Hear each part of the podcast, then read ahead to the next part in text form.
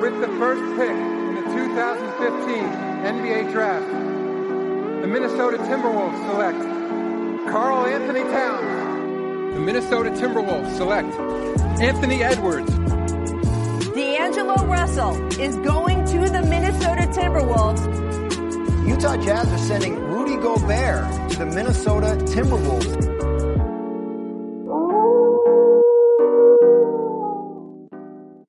¿Qué tal? Soy Alex López y os doy la bienvenida a un nuevo programa de este podcast llamado El Aullido de los Wolves, de la familia de Back to Back, un espacio dedicado a los Minnesota Timberwolves. Como siempre, os animo a uniros al Discord de Back to Back, donde hablamos de todo lo relacionado con la NBA y cada podcast de esa familia tiene su espacio donde podéis hablar y preguntarnos cosas. Hoy, como todas las semanas, tengo a mi fiel compañero Denis. Muy buenas. Yo, yo quiero empezar este, este podcast con algo un poco polémico. Quiero decir algo rápido. Y es, todos los que se la pasan diciendo, se la han pasado diciendo esta semana, de que fracasaron los Wolves en el trade de Gobert y bla, bla, bla, y exagerando y sobrereaccionando a todo lo que ha pasado, son los mismos que le aplauden y dicen, qué inteligente fue ya ayer en la expulsión de Ben Simmons. No tengo nada más que decir. Ahí se ve el baloncesto que tiene cada persona y vamos, vamos a lo que venimos. está bien, está bien empezar así, así el podcast, que ha habido mucho, mucho lío por el, por ahora mismo por el récord que lleva Minnesota en la temporada, pero bueno, como todo proyecto, todo proyecto lleva su tiempo y, calma. Hoy vamos a hablar de, vamos a hablar un poquito de esos cuatro partidos que ha jugado ya Minnesota desde el último podcast hasta el podcast de hoy, repasaremos todo. Y por último, hablaremos un poquito de la, de la reacción de, de, los jugadores y también de últimas informaciones que hay sobre pues, jugadores que pueden renovar o no renovar el contrato. Así que, sin más dilación, vamos a por el siguiente episodio.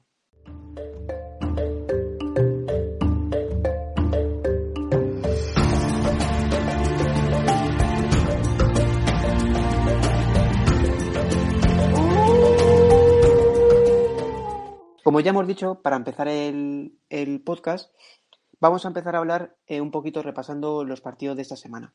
Del primero que hay que hablar, que es cuando Minnesota empezó la temporada, fue la noche del miércoles al jueves, donde jugó contra Oklahoma en casa de, Minnesota, en el Tiger Center.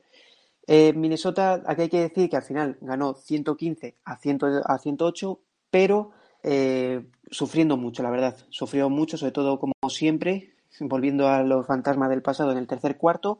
Y jugadores así que destacasen fue Rudy Gobert, que hizo un debut extraordinario, que hizo 23 puntos, 16 rebotes. O sea, muy, muy bien. Yo creo que ese partido no llega a estar y lo perdemos, porque se notó mucho cuando él estuvo en cancha y cuando no. Es decir, tiene un más 13 en, en cancha.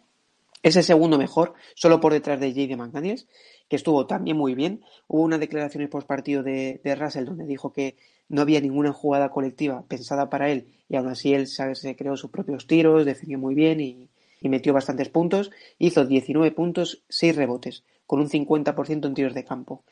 Luego seguimos con Anthony Edwards, que no hizo un partido sobresaliente, pero hizo un partido para mí muy completo de 11 puntos, 8 rebotes y 7 asistencias. Es verdad que en tiros de campo estuvo muy mal, con un 23,5.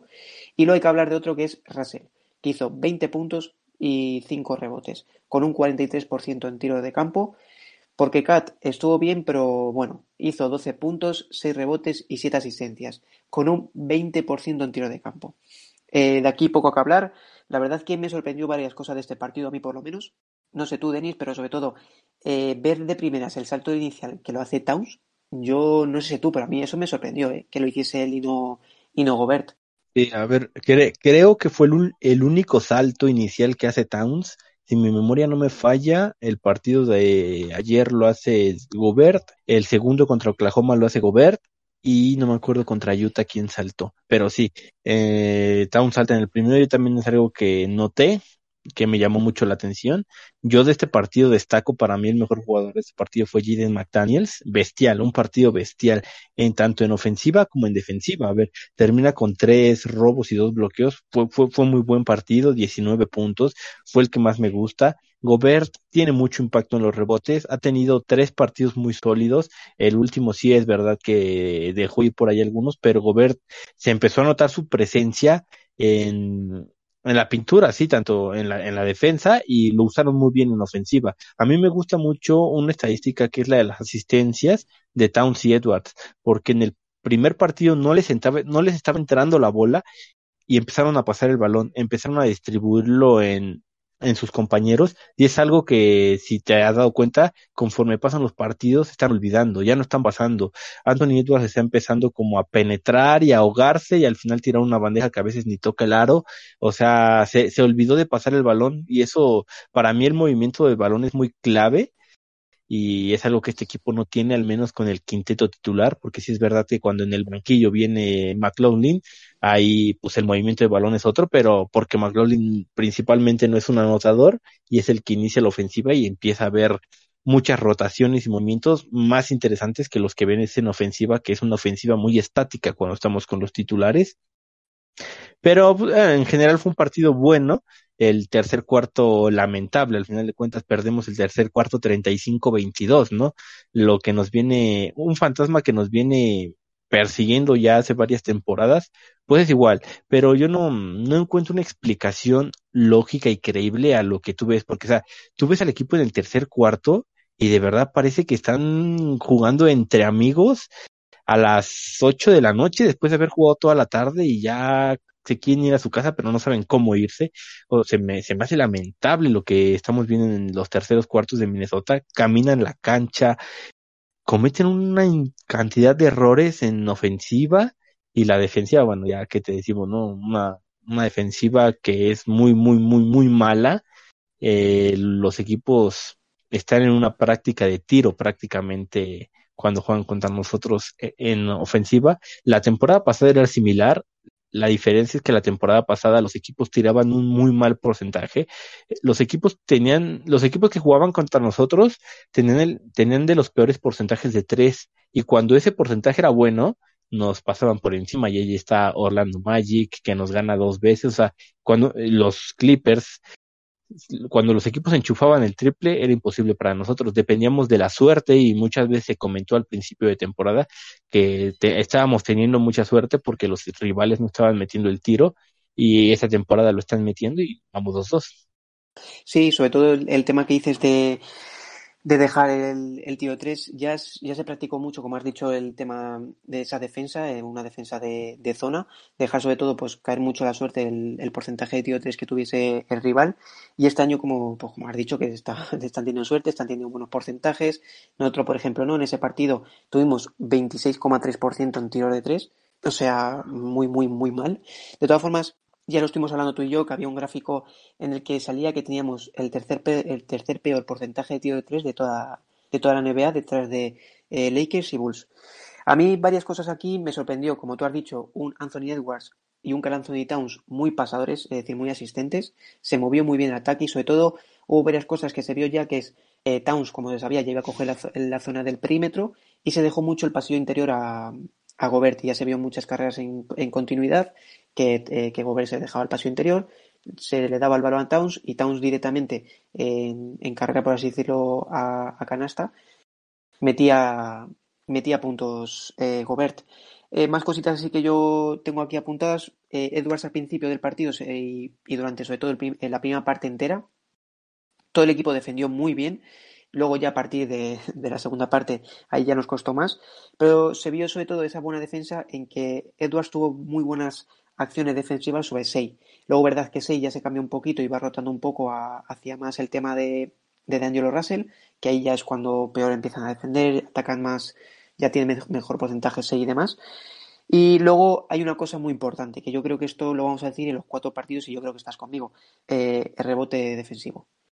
Creo que era la mayor carencia que teníamos y esta temporada se está viendo otra vez que tenemos la misma carencia trayendo a, a Rudy Gobert. Y eso es pasividad.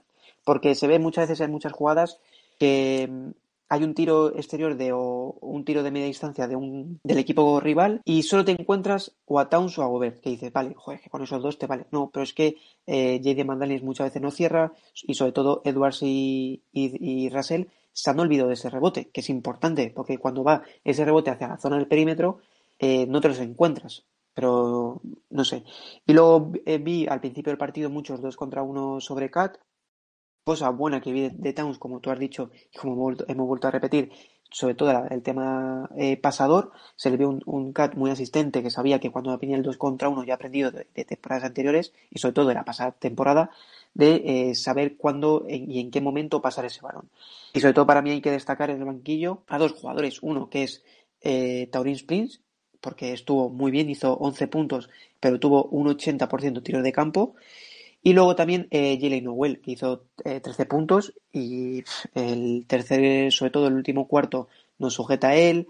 El tercer cuarto, cuando, mejor, cuando peor estaba el equipo igual, es un, es un revulsivo. Y por ejemplo, McLaurin, que estuvo jugando, hizo 4 puntos, 2, rebotes, pero es que se nota que cuando, eh, cuando el banquillo se mete y sobre todo ese, ese quinteto bajito, entre comillas, que es McLaurin, eh, Jalen Noel eh, Anthony Edwards, que ¿quién es el otro? Eh, Anthony Edwards, eh, Nasrit y Taurin Springs. Cuando hay ese quinteto, se nota que no se ve mejor transición de balón. También han dicho los jugadores que se conocen hace mucho tiempo, son muy amigos y que también nos ha ayudado a, mejorar defensivamente, a entenderse mejor y demás.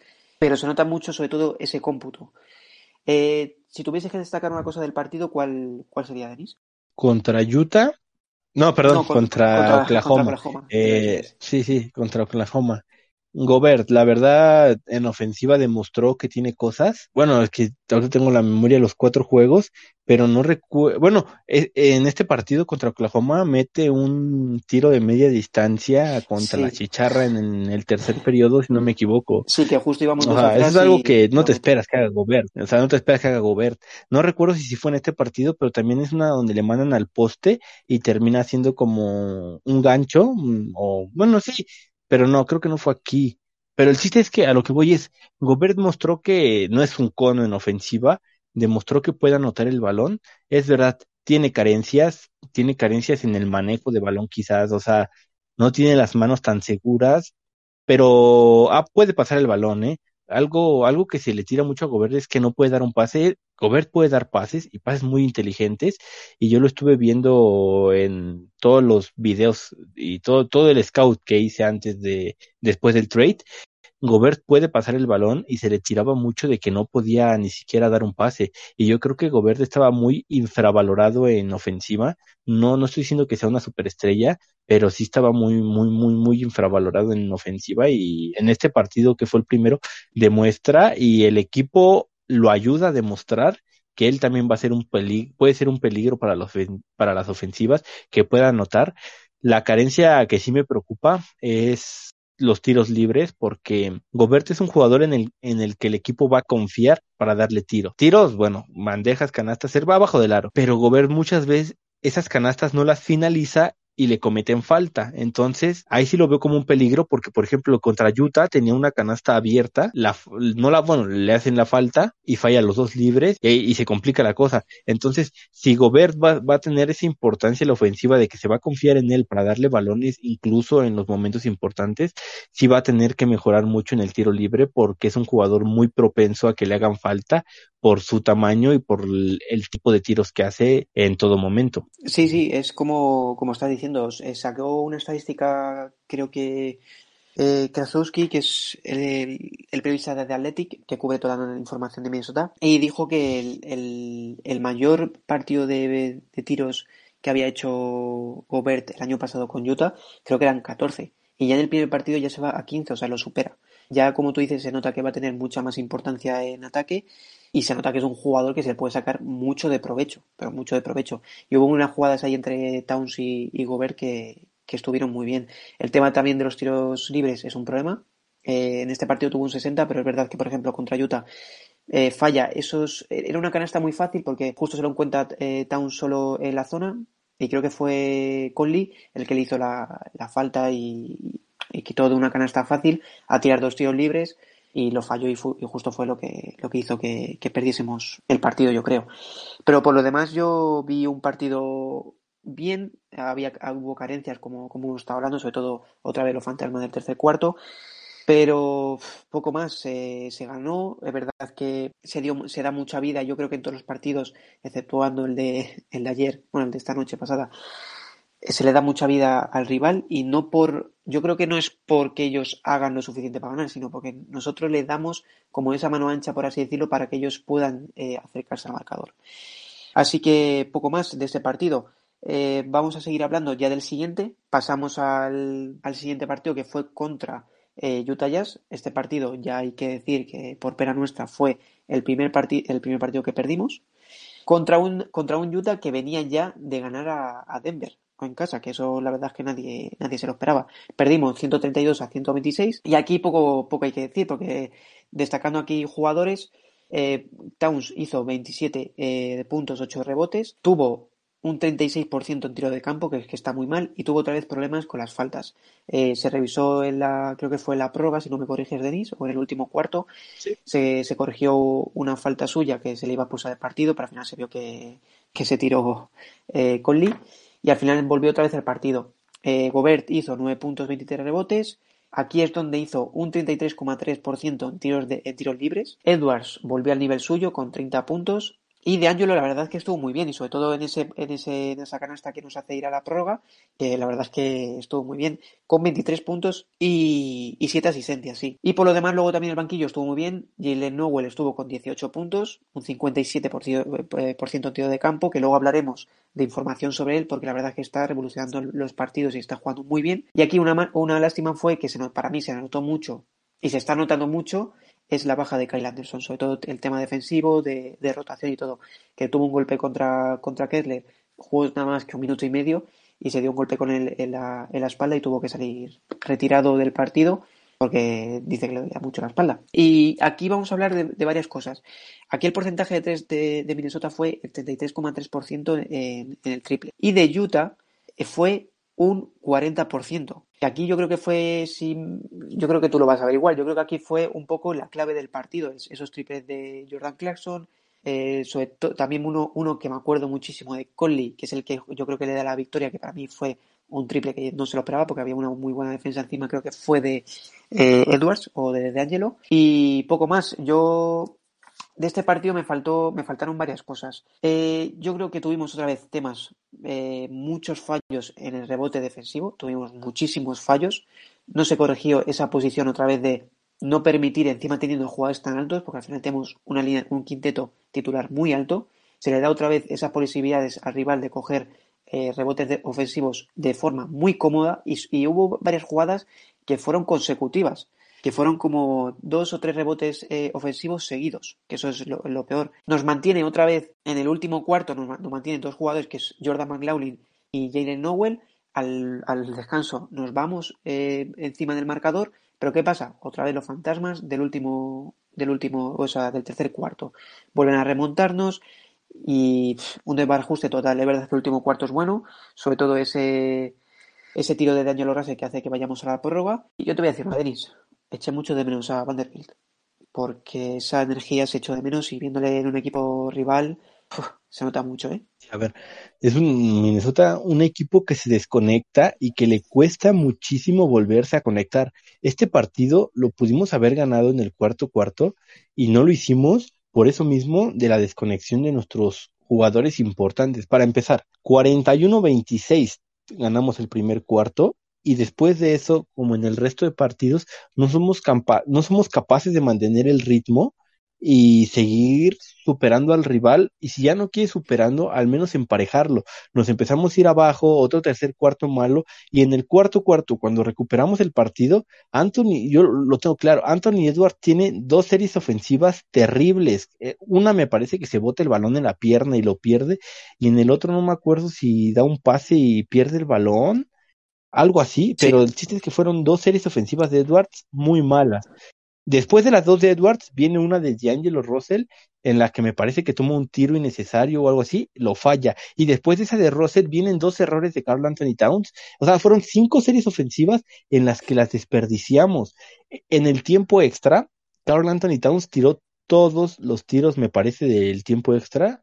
Sí. No sé si todos o uno fue el que no tiró Towns y, y solo y, y, no anota, o sea, no, no, no, no siento que hayan sido tiros bien tomados, estaba forzando mucho, estaba poniéndose en ese papel de líder del equipo, pero es que no está enchufando, o sea, a mí, a mí Towns, yo le tenía mucha fe en el tiro de tres, por ejemplo, pero la estoy perdiendo porque está tirando mucho volumen pero siento que está forzando, o sea, siento que está forzando el triple y antes el triple le entraba porque lo dejaba fluir. Si había que tirarlo, lo tiraba. Si no había que tirarlo, no lo tiraba. Y ahorita siento que está abusando del triple, que es lo que se le pedía, que tirara con más volumen, pero yo desde mi punto de vista no está funcionando porque no lo está metiendo y hay tiros hay tiros decentes que a veces no entran, pero hay tiros bastante malos de Towns que con trabajo llegan al aro o ese tipo de cosas. No, no me, no me, no me está gustando del todo el juego de Towns en este inicio. Es normal, van cuatro partidos y se están adaptando. A ver, Ant y Towns se están adaptando a un nuevo cuerpo. Uno bajó peso, el otro subió peso. Se están adaptando ambos a un nuevo sistema es verdad, a lo mejor Anthony Edwards se puede sentir, se, puede sentir más cómodo jugando en alineaciones pequeñas. Eso no quiere decir que se quiera ir o que no quiera estar aquí. Él se va a adaptar y va a aprender a jugar con Gobert y Towns. Es cuestión de tiempo. Esto no es una varita mágica, es todo ese entrenamiento y durante los partidos van encontrando esa sinergia, esa química y todo va a ir llegando a su punto tarde o temprano. Ha sido un inicio difícil, sí, más de lo que pensábamos porque no teníamos a lo mejor en el papel perder con Utah y con San Antonio, pero Utah ya le ganó a New Orleans, le gana a Denver y nos gana a nosotros. O sea, Utah tampoco, a lo mejor la temporada la terminan fatal, pero en este inicio no son una banda, o sea, están jugando bien. Y si a eso le sumas que Minnesota todavía no está enchufado, todavía no termina de alinear bien sus piezas, pues eso se termina pesando. Para mí, lo del rebote defensivo, eh, a ver, Carl Anthony Towns es incapaz de agarrar, es alérgico a los rebotes defensivos. Le ganan los rebotes a Towns y a Nas Reed, por ejemplo, es otro, con una facilidad. A ese par le ganan los rebotes con una facilidad. Y Gobert no puede hacer todo. A ver, Gobert agarra 23 rebotes. ¿Qué, qué más le podemos pedir? O, sea, nos hubiera encantado que agarrara 30, pero, pero, o sea, yo, yo a Gobert no le tengo nada que reprochar en cuestión de rebotes, más que en el último partido, que ya hablaremos más adelante, pero en los primeros tres me pareció muy completo el juego de Rudy en cuestión del rebote y de la defensa. Es verdad que en este segundo juego no tuvo tanto el protagonismo ofensivo, pero fue porque Towns y Edwards empiezan a dejar de pasar el balón. Edwards tuvo dos asistencias y Towns tuvo dos después de, su mal, de sus malos partidos en el primero, aquí se quieren vengar y toman, tienen un gran partido, Towns con 27 y Edwards con 30, pero el partido se pierde. Y se pierde porque no hay movimiento de balón y eso se ve en el, en el tiempo extra cuando intentamos, no, no, no, no, no movíamos el balón, era Towns, Towns, Towns, Towns, Towns, y se dice, ¿por qué no involucras a Edwards, que ha demostrado ser un jugador clutch y que ya llevaba 30 puntos en el partido? y no, no lo involucran en el tiempo extra, y ahí están las consecuencias, ¿no? Terminamos perdiendo con un Utah que estaba enchufadísimo, metiendo triple tras triple tras triple. A mí Marcanen me está, cada vez me parece un jugador, un, jugadorazo, la verdad. Larry Marcanen me está gustando mucho. Y Utah, pues ha, sacado mucho de los trades que hizo por sus dos estrellas. Y aparte de lo que ya tienen, todas las rondas de draft que llegan de Minnesota, de Cleveland y las propias, tienen todo para construir un gran equipo en Utah. Sí, sí, lo que hemos estado comentando es el tema de, que al final Minnesota está teniendo los mismos problemas que tuvo el año pasado en la primera ronda contra, contra Memphis, que eran el primero, el rebote eh, defensivo. Brandon Clark nos hizo muchísimo daño. Y luego, para mí, el segundo fue el tema de, de que en, en, en, en momentos importantes del partido no tuvimos esa tranquilidad de saber eh, el momento de decir, vale, vamos a parar, sé dónde tengo que dar el pase, qué jugada voy a hacer. No, había nadie que daba esa pausa y sobre todo ese momento de saber qué hacer en cada momento. Y este año nos está volviendo a pasar lo mismo. Y es que encima tenemos a Rudy Gobert, tenemos a jugadores que pensábamos, que tenemos a jugadores como Towns, como Edwards y como DeAngelo Russell, que ofensivamente son de lo mejorcito de la liga. Pero ¿qué pasa? estamos viendo tener los mismos fallos. Entonces es que no hemos crecido nada. Y, otro fallo que también estamos teniendo es cuando hay una racha eh, del rival, Pinch nunca corta. O sea, es, que es un problema. Deja que, esa racha se vaya alargando, alargando, alargando y no hace tiempos muertos. Es que eso es otra cosa que, me saca de quicio. Yo creo que, que, es la única cosa que me saca de quicio de Finch, porque no, hay, no se le puede echar nada en cara. Es que eso también es muy importante, porque no corta, no corta las, las rachas contrarias del equipo contrario. Fíjate que yo en esto, en estos terceros periodos que hemos tenido mal esa temporada, sí, sí lo he visto pedir tiempo, sí lo he visto cortar la racha, pero el problema es que la desconexión del equipo es tan extrema que salen del tiempo extra y vuelven y siguen igual, o sea, no hay ni siquiera una canasta de alivio que digas, bueno, la, la que prepararon ya ni eso, o sea, el equipo se mantiene en una desconexión total, no importa lo que haga Finch, y yo creo, yo sí creo que es su culpa y que eso viene desde los entrenamientos y de todas las libertades que le da al, al Big Three, pero bueno, tiene, tiene mucho que trabajar. Sí, pero es que, a ver, hay veces que este año, por ejemplo, ha parado, pero es que mí tarda, eh, o sea, para muy tarde el partido. En vez de pararlo cuando el otro día contra Utah te vas nueve arriba al descanso, ya te lo encuentres el primer, el primer parón cuando creo que ya iban, o sea, hace un tiempo muerto, cuando creo que ya iban cinco hoyos arriba. Macho, tú sabes cómo está en los terceros cuartos lo que nos pasa. Córtalo cuando tú veas que ya hay dos o tres ataques que no puedes, córtalo. Es que yo es, no sé, yo es la parte que veo igual que por ejemplo Noel está muy bien en ese partido, no le pones al final, que yo entiendo que, que haya niveles ya eh, estatus, por así decirlo, que, que está el, el, Big Four o el Big Three, como, como queréis llamarlo, es que no huele está muy bien.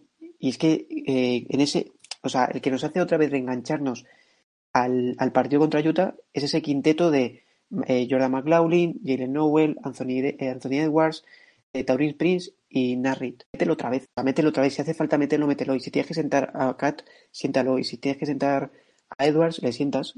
No sé, yo es por lo menos mi, mi punto de vista. Yo creo que llega un momento en que, que no tienes que dar preferencia a nadie. O sea, ya juega el que se lo está mereciendo en ese partido y Towns, por ejemplo, en ese partido, en otros que ya hemos visto, está todo otra vez teniendo problemas de faltas y de, de sus tonterías de cabeza. Pero bueno, ya pasando un poquito de, de este partido que fue la primera derrota, y la verdad que nadie se esperaba porque en, en el Twitter de, de, Minnesota España pusimos eh, cómo esperábamos que iba a ser la predicción después de los siete primeros partidos que parecían que eran más o menos cómodos a priori.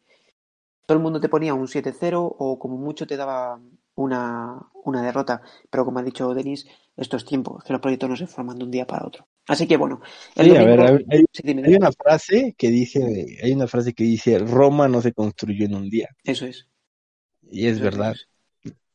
Sí, no, es que hay, hay cosas que tú has dicho que, que, que tienes mucha razón. El tema de Edwards, se tiene que aclimatar a su nuevo físico. Eh, Towns igual encima. Luego cambias un montón el bloque, porque con la entrada de Gobert, eh, Towns pasa al 4.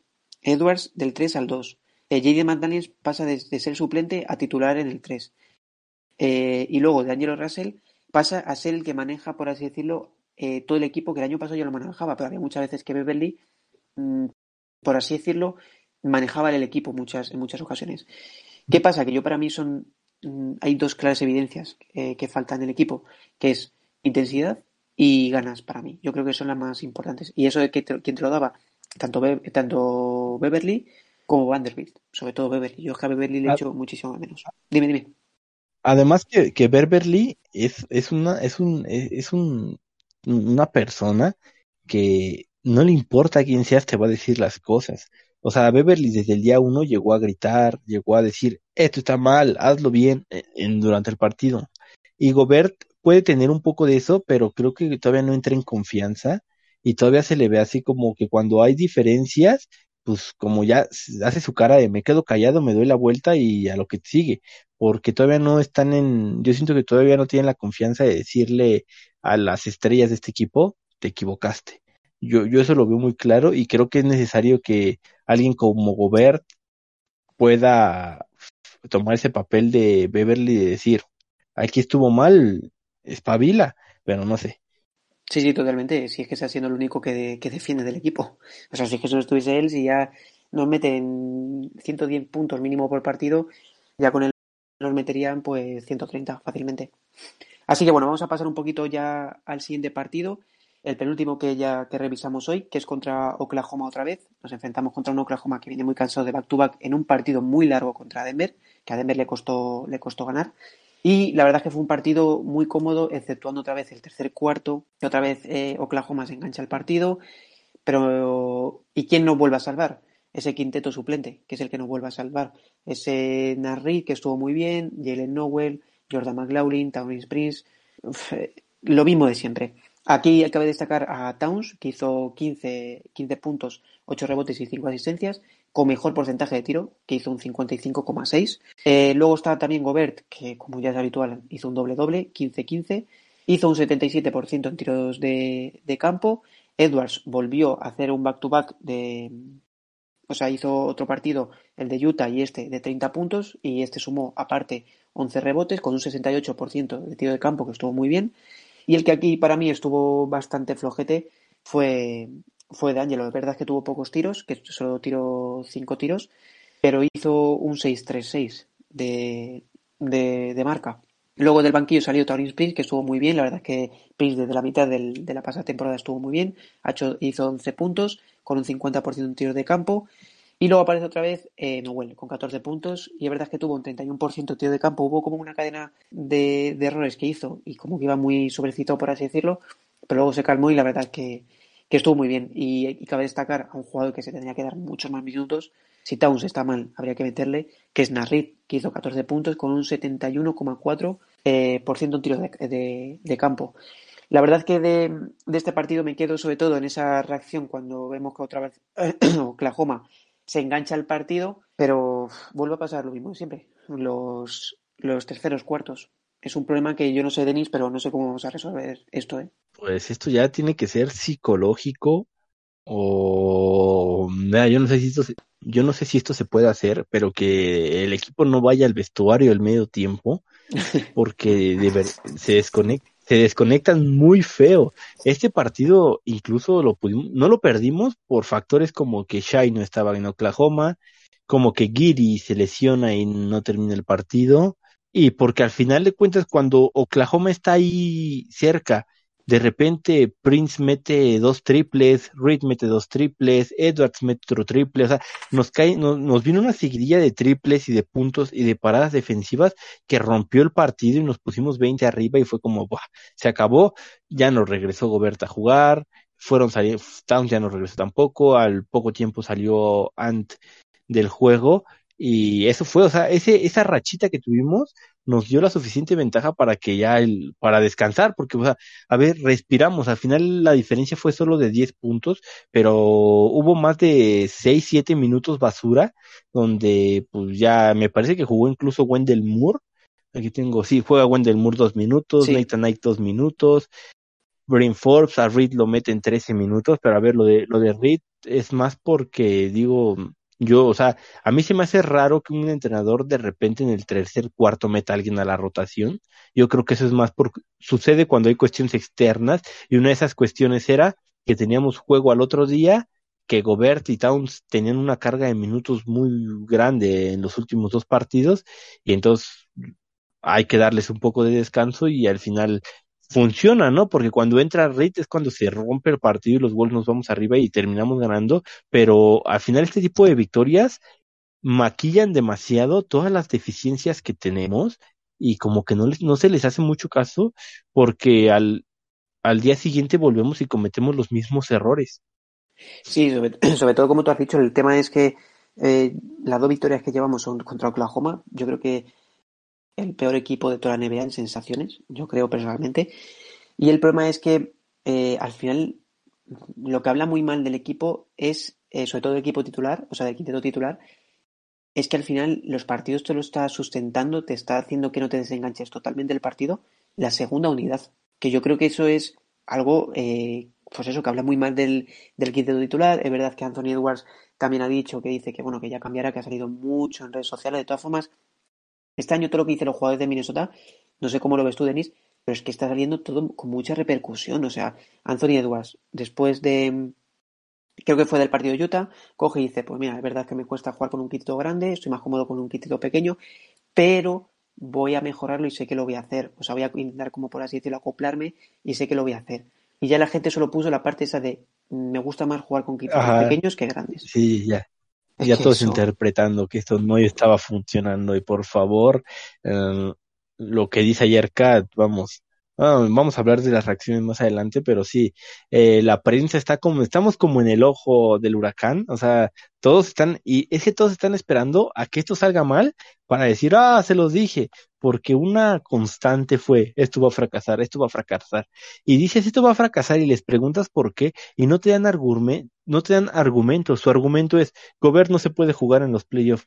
¿Has visto realmente los partidos de Utah o te estás dejando influenciar por alguien que se le ocurrió decir que el problema en Utah era Gobert? Ah, tú, le preguntas a un aficionado de Utah y te dice lo contrario, o sea, te dice estaba solo Gobert. Pues es que es, es, lo que estuvimos hablando, el tema de Gobert. Que yo, yo verdad es que antes de que viniese a Minnesota le tenía un poquito de manía, porque, bueno, por todo. Y, ya, y Finch, ¿te acuerdas lo que dijo Gobert? Que siempre se quejaba de sus bloqueos y todo.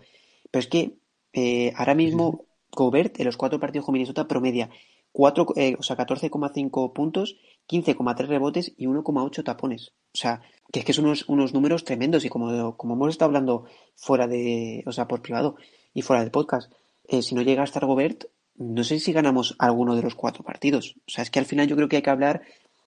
Es que está pasando, yo creo, un poquito como Utah en el tema de playoffs. No, es que Gobert no está defendiendo, se le saca mucho las cadencias. No. Es que Donovan Mitchell y Jordan Clarkson en ese momento, su marca se iba totalmente. ¿Qué pasa? Que hacer un 2 contra 1 y Gobert había veces que no podía parar eso. ¿Qué pasa ahora? Te tienes a un de Angelo Russell que no defiende nada.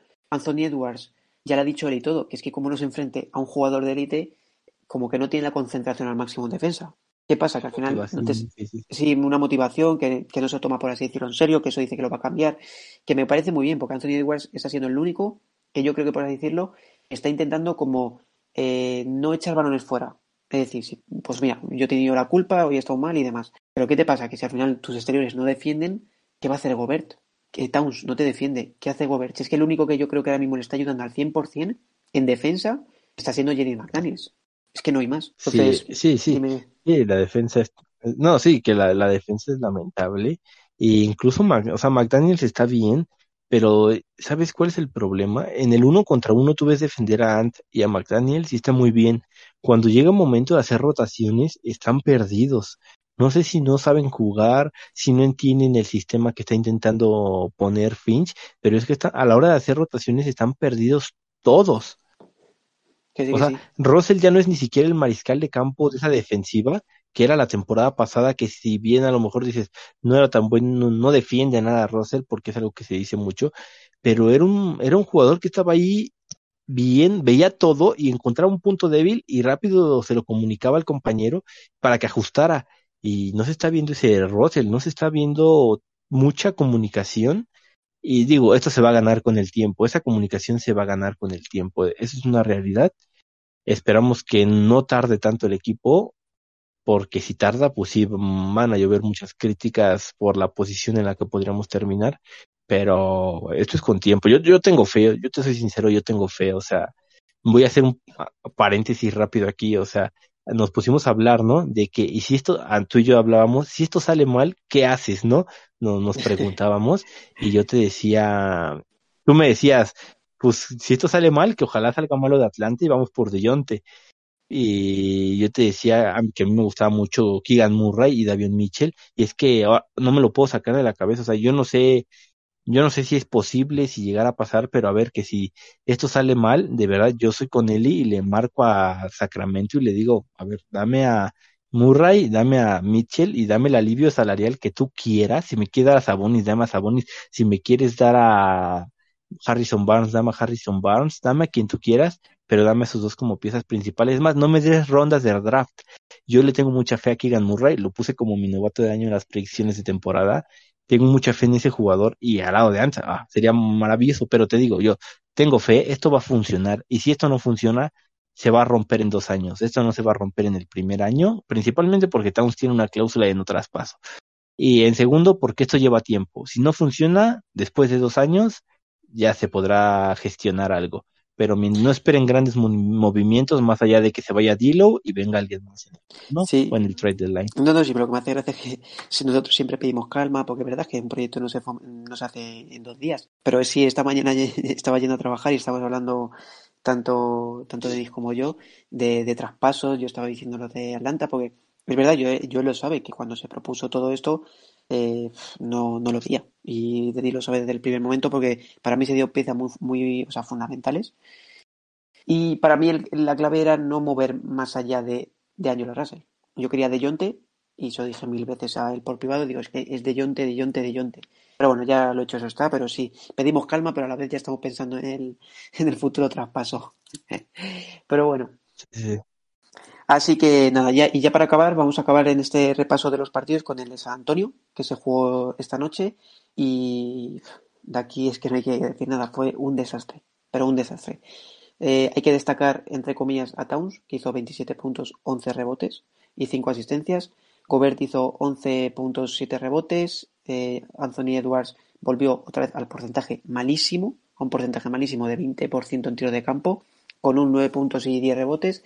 De Angelo hizo un 25, 5, 7 y no un poco más que poco más que destacar otra vez el tiro el tiro 3 en un 25,8% eh, no sé, muchas eh, o sea, eh, muchas pérdidas, Towns cuatro pérdidas, otra vez con problema de faltas. no sé, es que es, una mezcla de, cosas. luego he visto, no sé, sacas los vídeos del partido y ves como pasividad defensiva que coge los rebotes, nadie defiende, no sé, o sea, yo mejor que hable de Denis porque el partido de hoy es que no sé, ha, dado vergüenza y hoy Minnesota ha sido abucheado en el pabellón por su propia gente, pero por el tema de que es que no estaba dando ni el callo contra San Antonio. Que verdad es que San Antonio, quitando el partido contra, contra Charlotte, ha dado la sorpresa de que también ha ganado allí en el, en el Wells Fargo Arena, creo que es, el de Filadelfia. Pero es que, no sé, o sea, hubo en el tercer cuarto, en el inicio del tercer cuarto, en los primeros siete puntos, o sea, siete minutos, solo se hizo dos puntos. O sea, es que es una vergüenza. Yo, no sé, es que hay muy poco que sacar de aquí. Yo quiero empezar con, con lo bueno, una estadística que para mí es muy clave y hubiera sido más clave si hubiéramos ganado el partido. San Antonio solo tuvo eh, siete tiros, bueno, completó siete tiros libres de trece intentos, o sea, solo intentaron trece.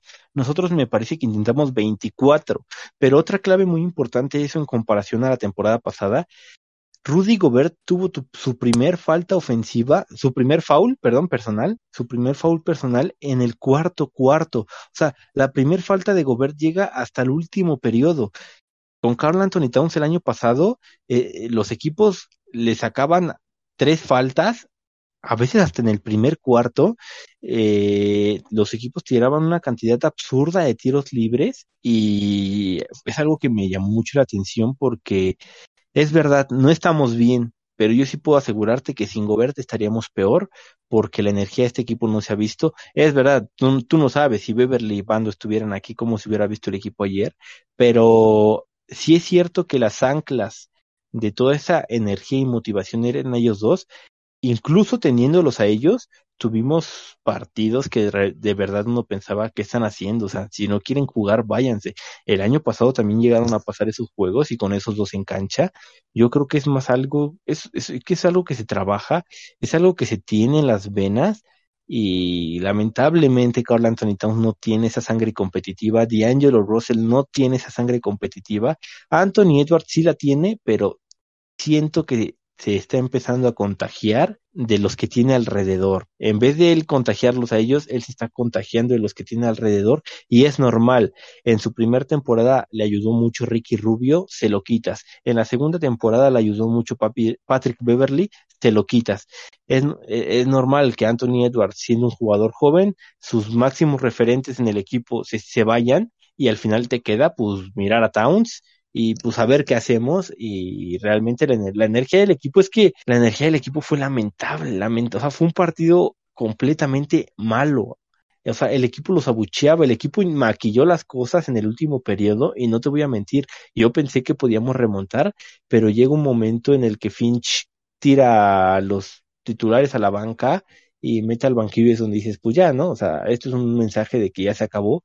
Nos acercamos todavía más con el banquillo, pero ya estaba claro el mensaje de Finch. Finch pide un reto con, no me acuerdo cuántos segundos quedaban, estabas perdiendo de nueve, me parece, y pide un reto. Ya hubieras dejado que se acabara el partido. Este equipo no se presentó a jugar ayer. Entendemos que era un back-to-back -back y que San Antonio no tenía back-to-back -back y tuvo tiempo para preparar el partido. Eso también puede influir porque no es lo mismo jugar en Oklahoma el domingo en la noche, montarte un avión, llegar el lunes y prepararte para jugar un partido en la tarde a San Antonio, que desconozco cuando llegó a Minnesota, pero no dudo que haya sido el domingo o incluso han llegado el propio lunes, tuvieron un día de descanso para preparar el partido y para ver un poco la película de Minnesota, cosa que los Timberwolves no tuvieron la oportunidad de hacer porque jugaron en Oklahoma el domingo en la noche y luego juega el lunes en la noche contra San Antonio, hay que entenderlos eso influye, o sea, si hubiera sido los dos partidos en casa, le encontraría más justificación, menos justificación,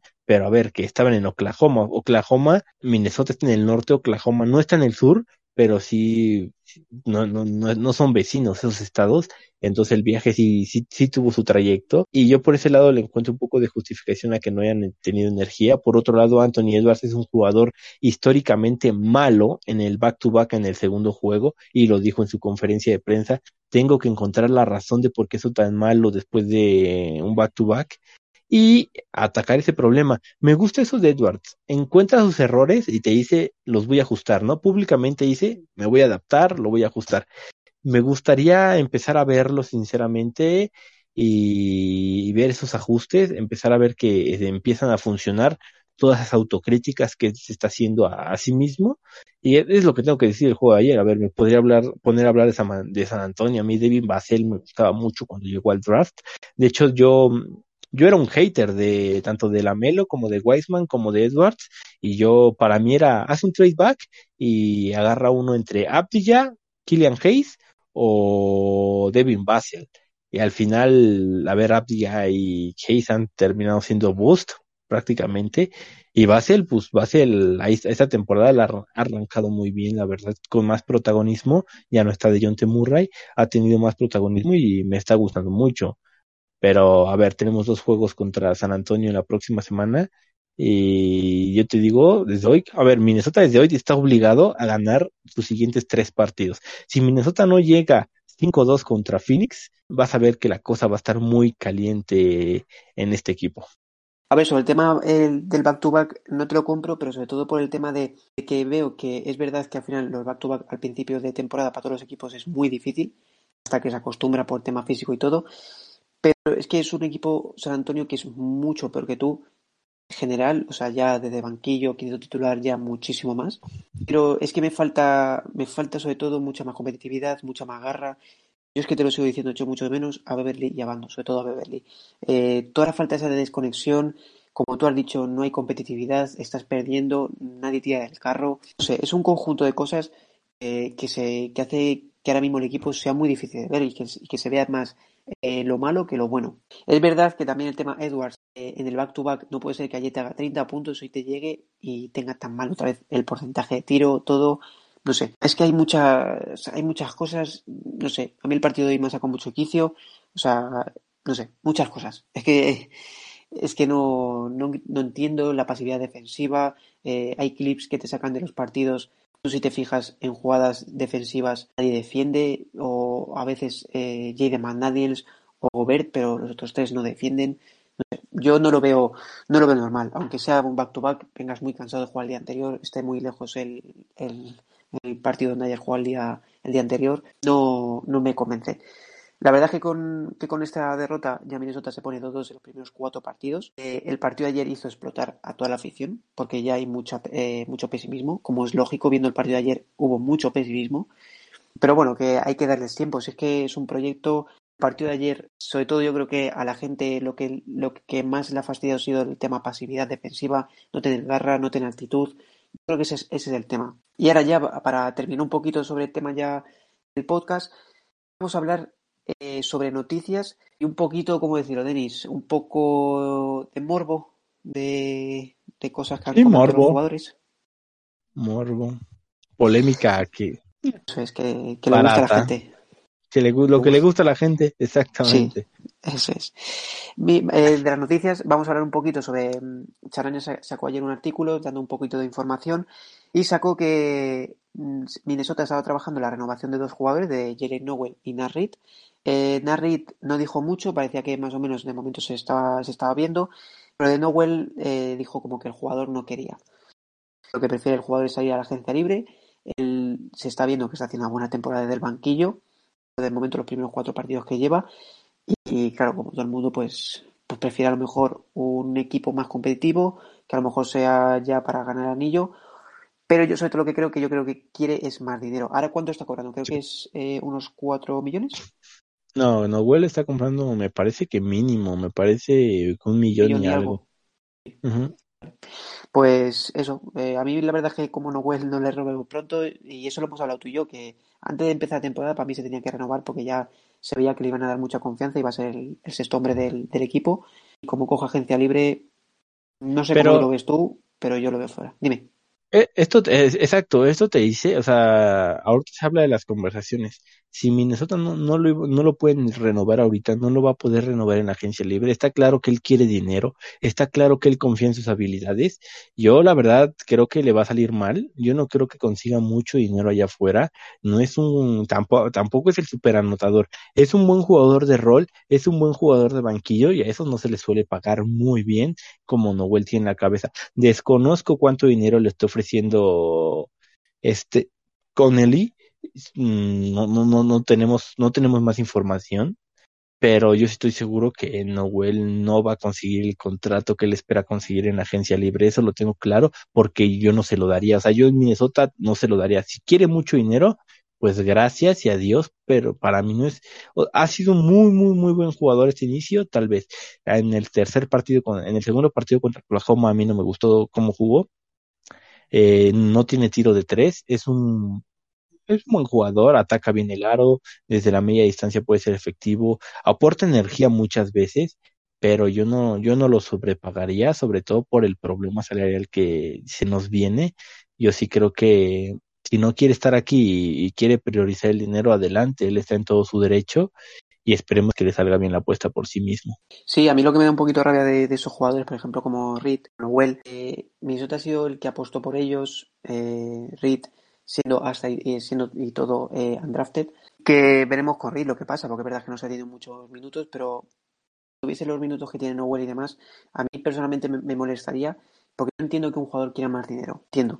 Pero también un, equipo que ha apostado por ti, que nadie lo hizo, yo creo que tendrías que acoplar un poquito la necesidad del equipo y sobre todo, pues, mejor si ves que, que no puedes cobrar más, vale, pues en vez de hacer un contrato de yo sé, de tres años haces un contrato dos o un contrato de uno, pero sobre todo acoplarte a un equipo que te ha dado esa oportunidad de, desarrollarte en la NBA, de jugar en la NBA y no dejar retirado, que yo creo que esto es muy importante. Luego hablando un poquito de tema, de tema morbo, vamos a empezar un poquito por, por las palabras de Kat, que ha sido lo más, lo más reciente. Eh, ya lo has visto, Denis, las palabras que ha dicho Kat eh, después de la rueda, en la rueda de prensa post partido de San Antonio de esta, de esta noche, que ha cogido y ha dicho un poquito como que mm, le han preguntado cómo puedes hacer ayudar a que Anthony Edwards mejore y demás con tu veteranía. Y ha dicho algo así como eh, a mí no me hace mucha gracia verla aquí hablando de comer, eh, creo que era el pollo frito, me acuerdo cómo se llama la empresa, Popeye. Popeyes. Popeyes. No me hace mucha gracia que hable de eso y me gustaría enseñarle, por así decirlo, eh, a cuidarse mejor su cuerpo. No sé qué piensas tú, pero yo creo que esto está un poquito. Es que. Creo que, a ver, se da mucha importancia a estas palabras. Es verdad que Kat, como sabemos, es muy bocazas. ¿Sí? Que tampoco, no sé, también es que decir esto a Edward, que es un chaval que se cuida muy bien, ya dijo antes de, o sea, la pretemporada o antes de empezar la pretemporada, que él había ya dejado de comer comida frita. Mm, no sé, no sé cómo lo ves tú, pero es que yo esto lo veo un poquito que se ha sacado un poquito de, del mapa y sobre todo, no sé, es que Kat a veces por eso. Kat sí, a ver, no es que haga mal, porque tampoco dijo algo que nadie sepa. A ver, Anthony Edwards se pidió un McDonald's en media conferencia de prensa, se la pasa hablando de eso. Es un showman de las entrevistas Anthony Edwards, es verdad. A lo mejor a, lo, a Kat le puede molestar que después de un mal partido Anthony Edwards vaya y haga un chiste en la conferencia de prensa, pero se vale, al final están bajo mucha tensión y, Anthony Edwards lo, me parece que lo dijo, si yo tengo la posibilidad de hacer el dial de las personas más alegre, lo voy a hacer y por eso soy así y esa es mi personalidad. Lo que como Anthony Edwards, a ver, eso es cosa, me parece que es algo que tiene que trabajar con el equipo, pero como tú lo dices, él lo dijo, en la temporada baja es verdad, dio a entender que estuvo comiendo McDonald's pero que al iniciar la temporada él iba a entrar en una dieta para cuidar su cuerpo para la temporada. Al final lo entiendo. Hace rato me mandaron un, bueno, ahí el grupo mandan un artículo donde decían que Dwight Howard en sus mejores años se la pasaba comiendo barras de chocolate, me parece, eh, en Orlando. Y a ver, es normal, o sea, los jugadores al final de cuentas, si es verdad, tienen que cumplir con ciertos lineamientos, pero pues yo no, yo, yo, yo personalmente no le veo nada de malo que Anthony Edwards vaya y diga, hey, no, me voy a pedir un McDonald's, espérenme. Es él, así es él. Sí, sí, es, eh, es, es, lo que te digo, que, se, que a Minnesota se le está sacando como todo muy de contexto, no sé cómo lo ves tú, pero sí, muy de contexto. Se dice eh, yo qué sé, eh, Edwards es feo y ya la gente dice, madre mía, es que ya no se lleva bien con él, no sé qué. No sé, es un poco... que, al final sale Kat y dice que el ruido de afuera al equipo no le importa, que ellos están unidos y está bien. Y también es una manera de decir, a ver, Kat sale y dice, le voy a tener que enseñar de a cuidar su cuerpo a este hombre. Tú no sabes incluso si hasta lo dijo en modo chiste, ¿no? O sea, seriamente, pero como sarcásticamente, ¿no? Es a lo que voy o sea, no sabemos. Eh, no, sí, dime, O sea, no sabemos realmente el sentido con el que quiso decir Kat las cosas, pero es verdad, o sea, los, lo, el equipo lo que tiene que hacer ahorita es lo que dice Kat, ignorar el ruido de afuera, porque el ruido de afuera va a ir contra ellos cuando lo hagan mal. Y te apuesto que si mañana los Wolves ganan 20 partidos consecutivos, ni siquiera van a estar en el top 5 de un Power Ranking de todos los medios de comunicación. Porque se, se, algo que es muy cierto es que es muy fácil criticar leyendo una hoja estadística, leyendo algunas situaciones de partido y ah, los gols son muy malos porque San Antonio les pasó por encima, bla, bla, bla, bla. Pero realmente apuesto a que nadie se ha visto ni siquiera un periodo completo del equipo y se sientan a criticar y a decir el peor traspaso de la historia. Yo, yo te lo aseguro y te lo apuesto. Y a mí eso, esa, esa, esa gente me, me causa mucho desagrado porque, a ver, ¿cómo puedes decir que es el peor traspaso de la historia en algo que tiene cuatro partidos juntos. ¿Por qué no te pones a hablar del fracaso que sí son los Brooklyn Nets y que no lo tratan como tal? ¿Por qué no hablas del fracaso que fue el traspaso de James Harden, que no terminó en anillo y no podía terminar en otra cosa? ¿Por qué no se ponen a hablar de lo malos que son los Lakers y del y por qué, no hablan del error de LeBron James cuando los Lakers tenían asegurado un trato y un paquete con Sacramento en torno a Woody Hill que LeBron James detuvo y dijo yo quiero a Westbrook y terminaron haciendo, ¿por qué, por qué no hablan de eso? ¿Por, por, por, qué, ¿Por qué tirarle a Westbrook y amenazarlo y meterse con su familia cuando aquí el del error fue Lebron que dijo yo quiero que él venga? ¿Por qué ahora darle la espalda? O sea, yo entiendo que vende más el morbo, la polémica y ser sensacionalistas, pero yo la verdad yo no le prestaría mucha atención a eso ni me los tomaría en serio, porque a ver, hablan desde la ignorancia, con todo respeto muchas veces, y pues eso no está bien porque hay personas que influyen mucho en la opinión pública y que cada cosa que dicen que dices madre mía un ejemplo lo de Jamorant todo todo todo toda la todos los líderes de opinión aplaudiéndole lo que le hizo a Ben Simmons cuando para mí eso nunca es falta y cuando Jamorant si llega a haber falta antes de que exista la falta hay pasos de Jamorant y no se los marcan o sea y, y, digo, ya no me quiero enrollar más en, en este tipo de cosas, pero sí creo que si, si quieres realmente tener una opinión, un, una percepción clara de lo que es este equipo, en vez de estar leyendo toda esa prensa, prensa sensacionalista, sí yo te, te le recomendaría a la gente que vea los partidos y si no, para mí John Krasinski está haciendo un muy buen trabajo en el, en el día a día para The Athletic y no estoy diciendo que le tire flores al equipo, pero sí te da mucho contexto de todo y te explica las cosas que están bien y las cosas que están mal, pero sin, sin decirte el peor traspaso de la historia, porque en cuatro partidos están dos dos, por favor. Sí, sí, luego también Towns ha puesto un, un tuit poniendo como que este grupo es especial y como que el grupo no escucha ningún ruido que venga del exterior. O sea que se está sacando mucho de contexto todo, pero yo que sé, es que eh, hay que pasar un poco porque, mira, vamos a entrar con el siguiente Morbontes que se ha dado esta tarde. Es que eh, Gobert ha dado a me gusta a un tweet de un chaval que yo creo que no es conocido, que pone el traspaso de Rudy Gobert el peor traspaso de toda la historia de la NBA. Eh, es que, ¿cómo puedes decir esto llevando cuatro partidos jugados? La gente, Es- como ha visto que, que Gobert le ha dado me gusta, ya como diciendo, ah, pues a lo mejor está de su parte o se quiere ir de Minnesota. No, es que encima gente de Minnesota, por ejemplo, Jacobo de, del Cartero de Jazz, que es otro podcast de, de Utah de Back to Back, es que lo ha puesto él por redes sociales contestándome al tweet que hemos puesto de, Timberwolves España, como que él ya hacía eso en su época de, de Utah, guardarse eh, tweets que iban en contra suya, le daba me gusta para luego, pues a lo mejor utilizarlo como algo para darle, para, para motivarle o para luego sacarlo, sacarlo, por así decirlo, echarlo en cara a los haters si, si al final la temporada va bien de Minnesota. Yo no entiendo, es como tú dices, yo no entiendo cómo llevando cuatro partidos debería decir que eso es el peor traspaso. O sea, si es que todo proyecto lleva tiempo. O sea, es que todo proyecto. Mm, Vamos a, vamos a ver un poquito comparándolo, que ojalá no, se- no saliese tan bien y llegásemos a finales de, de la NBA. Pasado, eh, Denis, ¿qué pasó co- con, Boston? Eh, hasta Navidades era eso horrible, pero horrible. Y luego llegó y pegó una remontada y al final se clavó, se presentó en finales de la, de la, de, de la NBA y al final acabaron perdiendo contra, contra los Warriors, pero dando la cara y todo. O sea, es que no se puede hablar, viendo cuatro partidos no se puede hablar de un proyecto. Otro ejemplo es, por ejemplo, Memphis. Memphis tuvo un arranque muy lento la temporada pasada.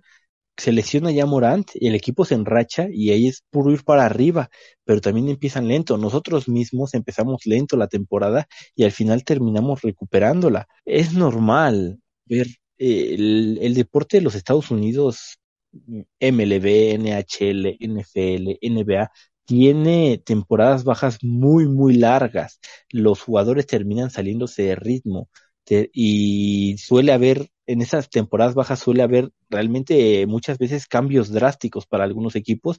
Esta vez nos tocó, nos tocó a nosotros y cuesta adaptarse y entrar en ritmo por lo mismo que te digo. Ver, los Timberwolves jugaron su último partido en abril.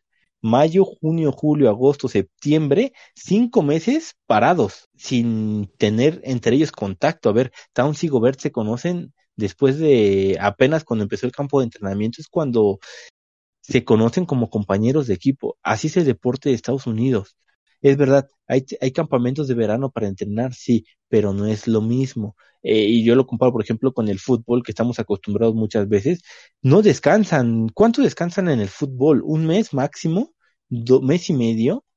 Y están jugando todo el año. Y muchas veces los ajustes son de que viene un jugador o hay uno o dos fichajes en, en, los once que juegan. Aquí estamos hablando de que, para empezar, trajiste a Gobert y, y el, el, simple hecho de traer a Gobert te borra todo el trabajo bueno que hiciste el año pasado porque es un sistema totalmente diferente. Entonces, lleva su tiempo. A este equipo denle 20, 30 partidos para entrar en ritmo y se empiecen a ver bien. Y no se, a los fanáticos que no, no se desesperen. Esto a final de cuentas va a llevar su tiempo y si termina en fracaso, pues no nos, no nos daremos cuenta hasta después de un par de años si realmente fue un fracaso o no, porque adaptarse lleva su tiempo, lo repito, suena repetitivo, pero es que es todo, eh, la clave es el tiempo que pasen juntos y van, van a ver que van a, van a ir mejorando. Eh, al final es lo que hemos ya dicho mil veces en el episodio de hoy, que esto es un proyecto y esto es tiempo, o sea, no se puede juzgar por cuatro partidos de, de temporada que han estado juntos, más uno de pretemporada que son cinco. O sea, eso es imposible. Yo para mí cuando vamos a tener que empezar un poquito ya, ya a mirarle más con lupa, a partir ya, cuando llevemos 20 partidos, allá se verá si el equipo ha progresado o no. Pero de momento no. Es verdad que también ha tocado un calendario favorable, pero creo que esto es muy largo. O sea que ni es el peor traspaso, ni somos los mejores, ni somos los peores. Así que bueno, espero que os haya gustado este podcast. Que lo ha pasado bien, eh, Denis. Tenía ganas ya de, de callar un poquito a los haters, ¿no? Sí, sí, sí, es que hablan mucho y te, te juro que no se ven un minuto de los Timberwolves, pero bueno. Y La muchos de ellos, tiene, no tiene ganas. muchos de ellos ya cobran por hacer esto, o sea, cobran por dar su opinión y hombre, que no te puedas ver un partido para al menos hablar algo claro, sí se me hace complicado. Pues sí, eso sí que es verdad. Hay gente que critica sin, sin, sin ver ni un partido del equipo. Bueno, espero que os haya gustado este nuevo episodio. Os esperamos la próxima semana y esperemos que la próxima semana tengamos un récord de 5 de 5 2, ¿no, Denis? Sí, a ver, los siguientes partidos son el miércoles San Antonio, el viernes Lakers, el domingo San Antonio y el próximo martes Phoenix. Es el próximo Eh, calendario de los Timberwolves. Entonces ya son tres partidos, pues sí, un, es que ya... Ahora mismo, para el próximo podcast ya también de Fénix, ¿no? Lo sacaremos el miércoles. Cuatro, pues no sé, yo por lo menos digo que el partido de Fénix hay que llevar, como tú dices, con un 5-2. Porque si no ya, Sí, sí, sí. ya se complica la cosa, porque después de Fénix va a Milwaukee, creo que ya van equipos... A ver, el año, el año pasado, por ejemplo, perdemos con Pelicans, y con un equipo de Pelicans ensayo muy malo que todavía no entraba en el ritmo. Por ejemplo, los Pelicans son un ejemplo. Eran un equipo bastante malito al principio de la temporada pasada y, y terminaron adentro del play-in porque les llevó su tiempo adaptarse y luego la adquisición de McCollum fue una bomba para ellos y al final se meten al play-in. Pero a lo que voy, perdemos con los Pelicans y vamos y le ganamos a Milwaukee en Milwaukee. O sea, yo ya quiero ver a todos esos haters. Si le llegamos a ganar a Milwaukee o a Phoenix o a los dos, ¿qué van a decir? Te lo juro. Bueno, pues nada, dam- damos finalizado ya este episodio. Espero que os haya gustado a todos y nada, muchas gracias, Denis. Otro ya la próxima Igual, semana igual. volvemos. Y Que os haya gustado el podcast, ¿vale? With the first pick in the 2015 NBA Draft, the Minnesota Timberwolves select Carl Anthony Towns. The Minnesota Timberwolves select Anthony Edwards. D'Angelo Russell is going to the Minnesota Timberwolves. Utah Jazz are sending Rudy Gobert to the Minnesota Timberwolves.